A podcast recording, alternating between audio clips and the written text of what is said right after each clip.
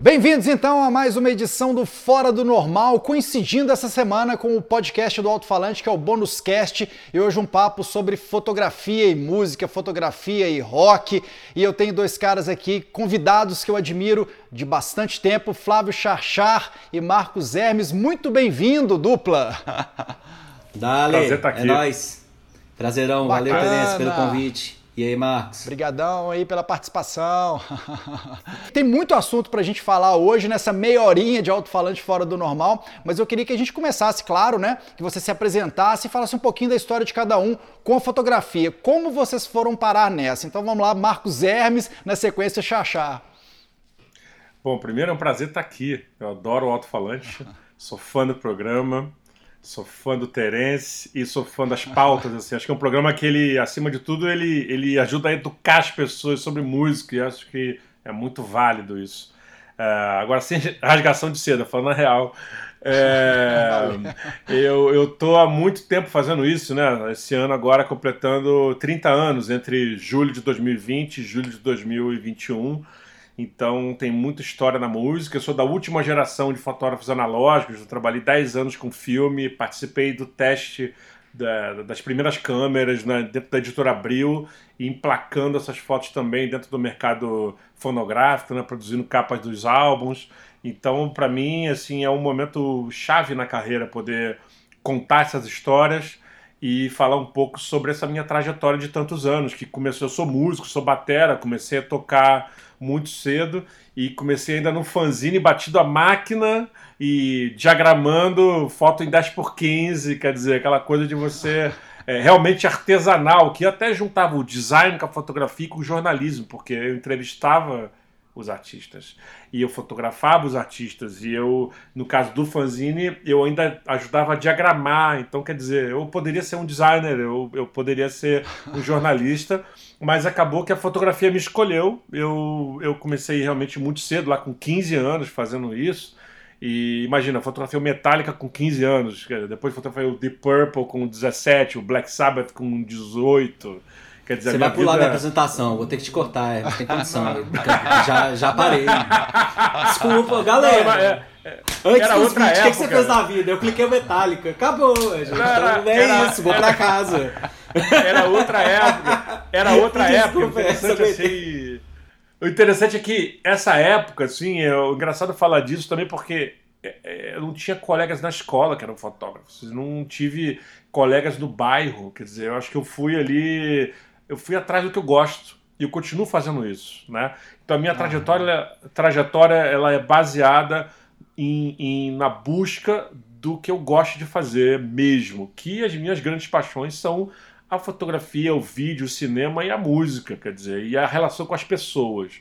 Por isso que eu fotografo uhum. pessoas. Então eu tô nessa porque Bacana. eu gosto de me relacionar com pessoas.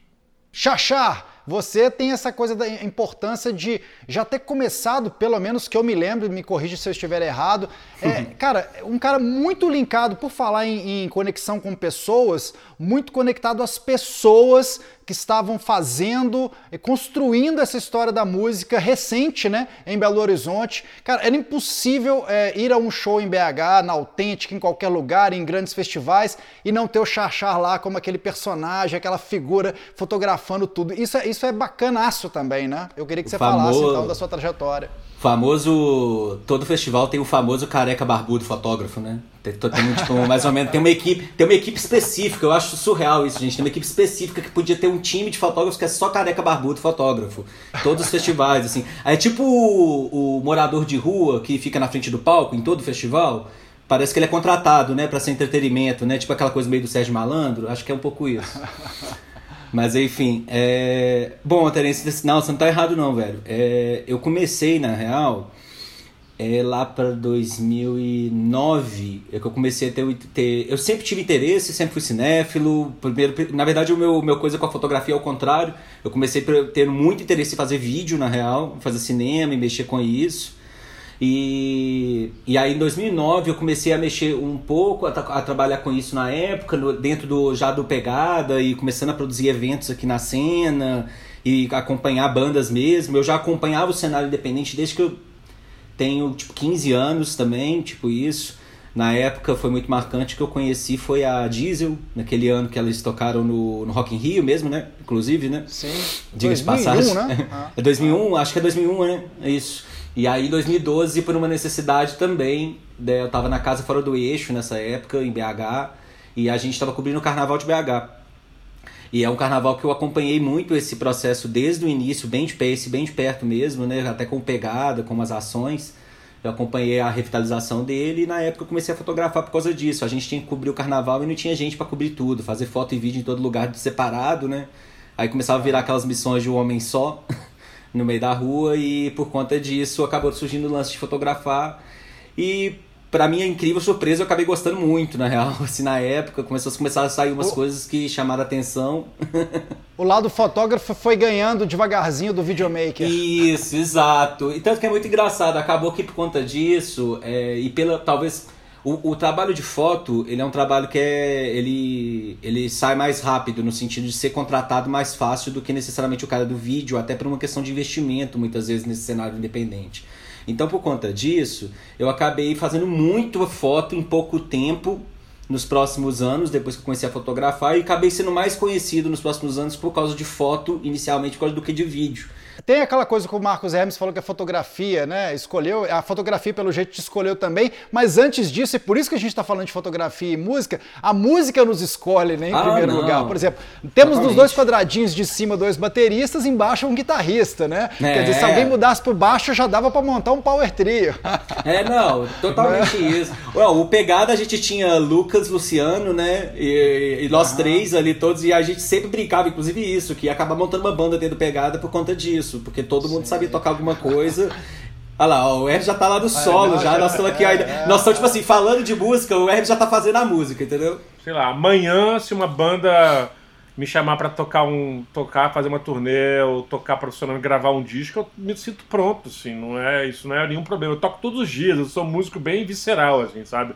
Então, para mim, eu, eu, vivo, eu vivo as coisas com o mesmo peso, talvez, assim, né? Porque o baixo até foi o meu primeiro instrumento, falamos disso. O baixo, eu comecei tocando baixo por causa do Rush, do Iron Maiden, quer dizer, tive aquela, aquela paixão pelo Gary Lee e o, e o, e o, e o Steve Harris ali como músico talvez é, é, até pela sedução na questão da imagem, né? Porque são ambos artistas que valorizam muito o instrumento, cuidam do instrumento de um jeito muito especial, como se fosse uma parte do corpo, né?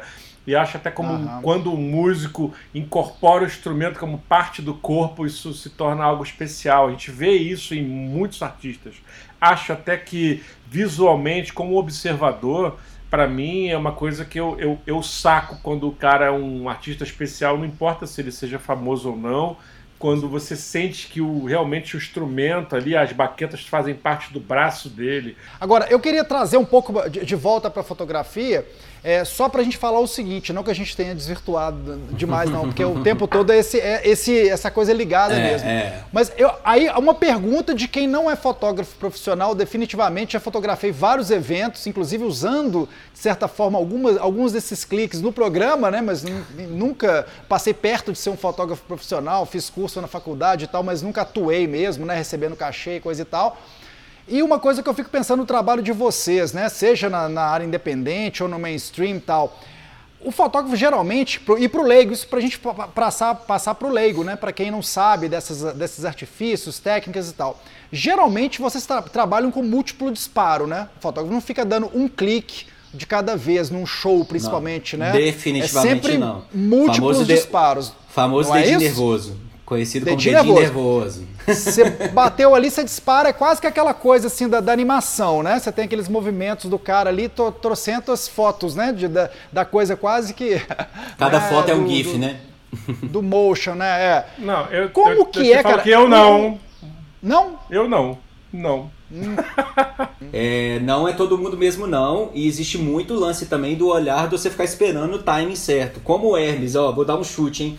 teórico, como o Hermes é de uma escola do analógico, isso é extremamente comum com quem ainda fotografou analógico. Porque o analógico não tinha como você errar, meu irmão.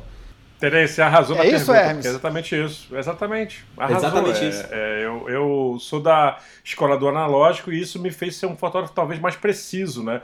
Eu lembro que quando eu trabalhei em jornal, que foram muitos anos no Hard News, trabalhando no dia a dia, é, eu era um cara sempre mais novo, era o, quase o xodó da redação, assim, no sentido que eu era moleque e, e, trabalhei com uma escola que vinha muito dos anos 70 e 80, a galera mais velha mesmo, assim, que tinha muita experiência. E para mim foi uma escola de observar os filmes dos colegas e, e, e discutir sobre a, a precisão, né? Então uhum. eu, eu tento exercitar com que cada foto, todas as fotos sejam boas. Isso é o meu, é o meu, a minha meta. Não é só fazer boas fotos, mas é fazer com que todas as fotos tenham, façam sentido, né? Então, para mim, é, eu lembro perfeitamente quando eu fotografei o YouTube a primeira vez no Brasil, foi em 98, na turnê do Pop Mart, e eu é, depois do show, foi uma saga muito grande. E depois do show, eu fui para a redação para revelar na madrugada ainda. Né? E foram, foram quatro filmes em duas músicas, imagina.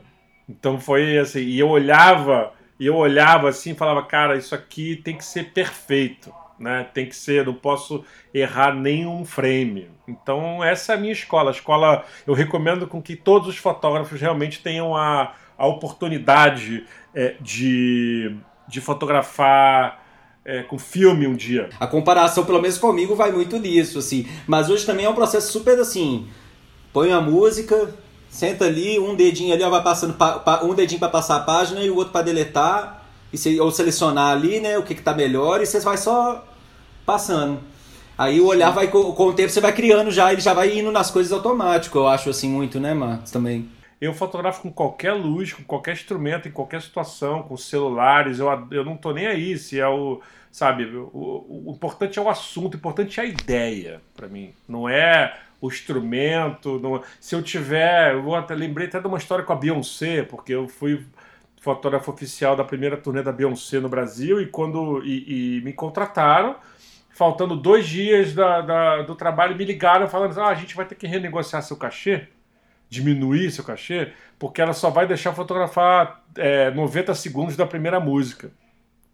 Aí Nossa. eu falei assim, não, ao contrário, vocês vão ter que aumentar o meu cachê, porque é muito mais responsabilidade ter tudo que eu preciso em 90 é, segundos é, do, que, do que ter em, em, em 10, 12 minutos de três músicas. Então, assim, é, é, é, é sempre a relação com o tempo, né?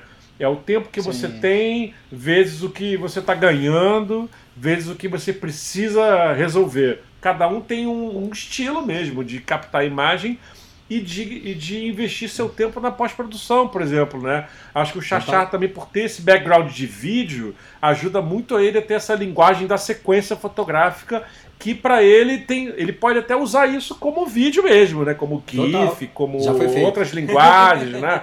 Então, é, eu acho que ele, é, as sequências, por um lado, ela, para mim, ela, ela prejudica um pouco o tempo que você tem que dedicar mais tempo à edição, você fica mais né, você fica mais preso à pós-produção, mas por outro, abre a possibilidade de você criar outras linguagens com essas sequências fotográficas e, e isso pode se transformar em, enfim, é, N coisas. Mas eu, por exemplo, tenho uma coisa que se parece com isso, né? Eu não deleto nada.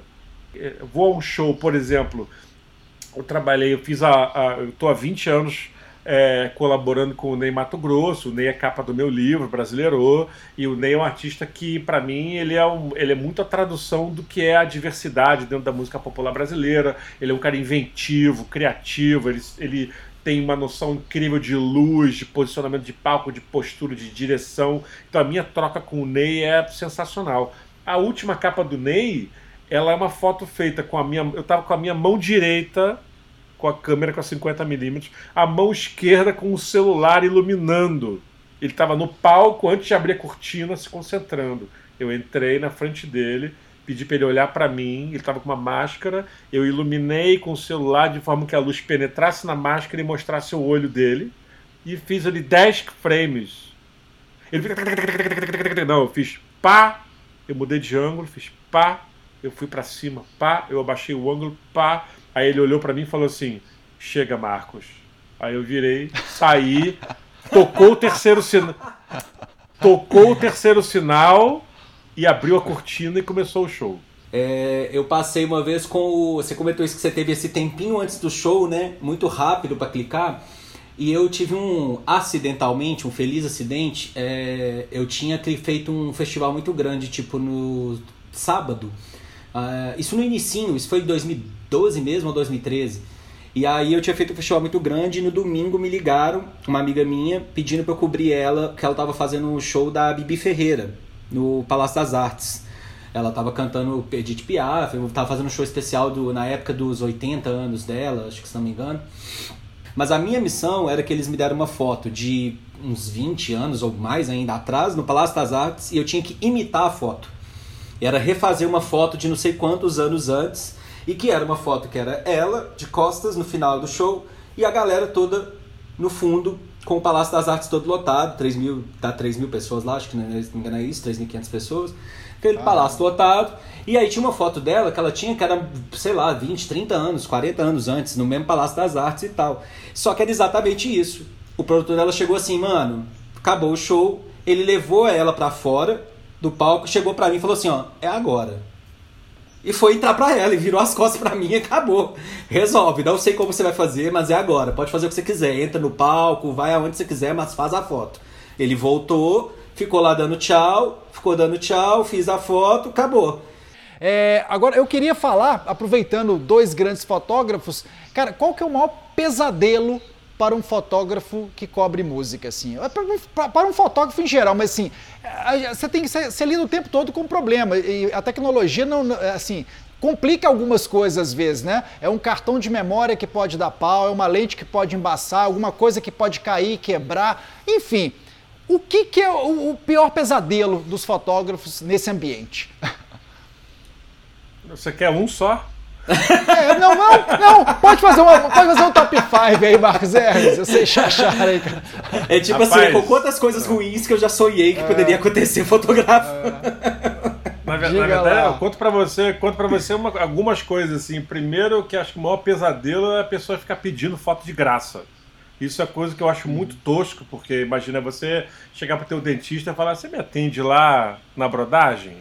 Você chegar para um designer, você faz um logotipo para mim de graça, entendeu? O maior pesadelo é ter paciência para aturar pessoas que não têm a menor noção da profissão e não têm a menor noção sobre o poder da imagem e não têm a menor noção em, em, em sabe, é, se colocar pedindo coisas para você, né?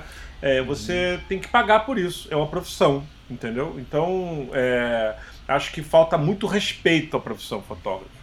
Isso ah. falta muita postura das pessoas, né? Talvez seja porque todo mundo tem um celular, todo mundo se sente um pouco fotógrafo hoje em dia, o que tem um lado positivo maravilhoso, gigante, mas por outro, uhum. a, a quem já é ignorante, tosco, a pessoa não tá nem aí, ela pede, a, fez uma foto da pessoa, ah, você me manda depois? Eu já fa... eu já não fotografo nesse lugar. Faz uma foto minha? Não. Sabe por quê? Porque a pessoa vai me pedindo para me pagar, eu não faço a foto. É sério, eu sou essa pessoa. E isso não é arrogância, isso é profissionalismo. Tá bom, eu quero comprar uma foto sua. Você faz uma foto minha para eu depois comprar de você? Faço perfeitamente. Como é que você quer? Como você gostaria? Aí sim, é outra coisa. É um lance que, pelo menos, por exemplo, comigo, eu já passo isso no nível que é o do cara do artista do autoral, do independente. E no caso do artista independente, isso daí ainda por cima dentro do meu mercado principal hoje, do mercado médio e do mercado mais até do autoral, né, do grassroots ali da vida, é, eu passo a situação praticamente 90% dos meus trabalhos. Eu tenho alguma situação que envolve a questão de foto de graça, de alguma coisa disso. E é o que eu sempre comentei com as bandas hoje em dia, agora assim, igual você comentou, né, você tem 30 anos de carreira, né, eu já estou fotografando desde 2012 é, apesar de ter muito menos anos de carreira, localmente pelo menos, eu fiz muita coisa em muito pouco tempo, eu acho, na medida do, né, dentro do, das possibilidades. E por conta disso, é lógico que hoje eu já tenho, não é chegando lá o mesmo Flávio Charchar de 2012, né, como profissional. Então tem um preço, tem uma valorização, tem uma coisa. Existem pessoas que são novatas mesmo no mercado aqui. Só que assim, eu tô disputando, é desde um, eu ainda tô disputando o mercado com o tipo tal do sobrinho que, que comprou uma máquina, saca? isso, isso acontece mais uma vez por falta de know-how, falta de entendimento do que é o mercado, do que é o de como se alcança o sucesso. Existe uma fórmula para o sucesso? Não existe uma fórmula para sucesso. Existe. Se, se há uma dica preciosa para um artista novo, independente, uma banda nova, uma cantora, um cantor, uma banda de qualquer estilo para alcançar o sucesso, uma das coisas que eu acho que principais é o seguinte: entenda o modelo de negócio do sucesso antes de você chutar. Você não deve chutar, você tem que entender o que está acontecendo. E uma coisa que tem que existir é o seguinte: pegue o seu orçamento de 100 e divida entre comunicação, marketing, imagem e música. Se você dividir 25% para cada um, você já tem um passo à frente da maioria para poder tentar alcançar o sucesso. Se você acredita na sua música, acredita na sua arte, pega o orçamento de 100 e divide ele em 25 em quatro partes de 25, marketing, comunicação, imagem e música, e depois você me conta o que você achou, me conta o que aconteceu. Os dois têm os seus trabalhos nos respectivos sites, não é isso? Então cada um falasse um pouquinho. Aí, é, projetos agora daqui para frente, é, numa pandemia que a gente nem sabe o que, que vai, né? Quanto tempo vai durar ainda, é uma loucura tudo isso. É, mas onde que as pessoas podem encontrar, quem quiser acompanhar mais de perto o trabalho de vocês dois, então fala aí Marcos Hermes, na sequência Xaxá, e de cara, né, mais uma vez, já agradeço demais, um barato poder trocar essa ideia com vocês, um barato conhecer dois profissionais da grandeza de vocês, um, um barato tê-los no alto-falante. Terence, eu sou fã do alto-falante. Falei no começo falo agora. Assim, é um programa que, que traduz o que eu gosto de música, a minha forma de interpretar música, assim, de forma livre, né? E é, eu, eu quero agradecer o espaço, quero agradecer o Xaxá pelas palavras também. Gostei muito de trocar essa ideia com você. É, eu, tô, eu sou um cara acessível no sentido que se a pessoa quer trabalhar comigo, eu estou aberto a discutir as questões, discutir as possibilidades. É, só não me venha com preconceitos e limites, assim, porque eu acho que a liberdade criativa, eu tenho a liberdade tatuada no braço, para você ver que isso para mim é, é muito importante. Então, se você quer trabalhar comigo, é só me procurar pelas minhas redes sociais, no Instagram e no Twitter é arroba Marcos Hermes, no TikTok é oficial Marcos Hermes, no meu site oficial marcoshermes.com.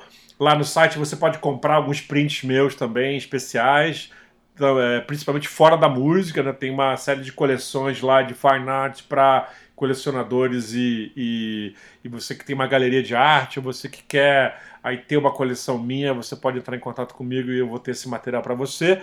E dizer que assim, seja aberto, né? Seja um profissional livre, seja um fotógrafo livre, e você, artista independente, que está aqui ouvindo o programa, que eu sei que uma boa parte do, do público do alto-falante é de artistas independentes, de pessoas ligadas a, ao, ao mercado independente, não tenha preconceito com o mainstream. O que acontece com o mainstream é que as pessoas planejam melhor os seus orçamentos e por isso que os sucessos acontecem também. Então, se você pega, se você pega o seu orçamento e joga ele todo no áudio, foi mal. Você vai ter o áudio bacana, mas você não dificilmente vai conseguir.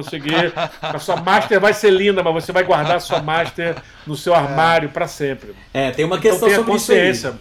Tenha consciência tenha consciência é, sobre o seu orçamento. Master né? in Box.